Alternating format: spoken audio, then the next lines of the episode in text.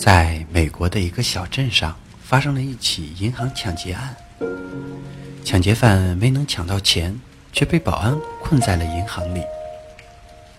他抓住了一个五岁的小男孩，要求警方准备五十万美金和一辆车，否则就开枪杀人。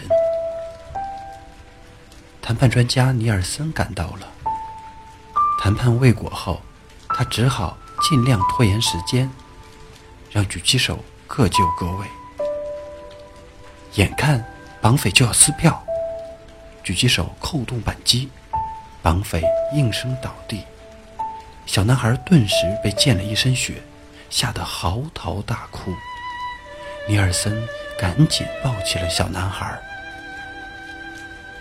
此刻，外面的媒体蜂拥而至，却听见尼尔森高呼一声。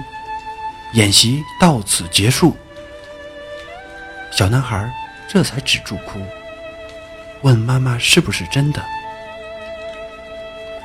妈妈含着泪点头说是。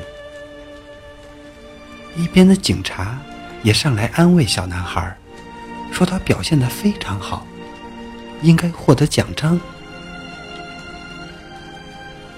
第二天，镇上的媒体。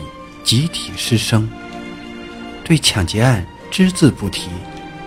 所有的人都心照不宣地选择保护小男孩的幼小心灵。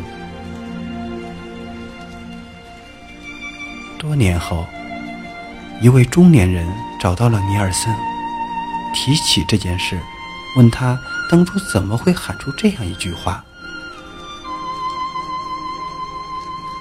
尼尔森笑着说。枪响的时候，我在想，这孩子可能一辈子都走不出这件事留下的心理阴影。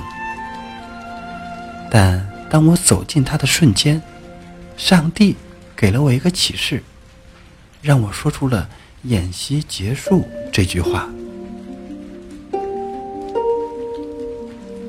这时，这位中年人紧紧拥抱着老尼尔森。半天，才开口说：“我整整被瞒了三十年。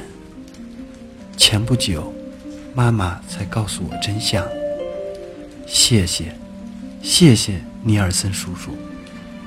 是你让我拥有了一个健康的人生。”尼尔森眨了眨眼，笑着说：“你不用谢我，如果要谢。”就谢谢那次欺骗过你的所有的人吧。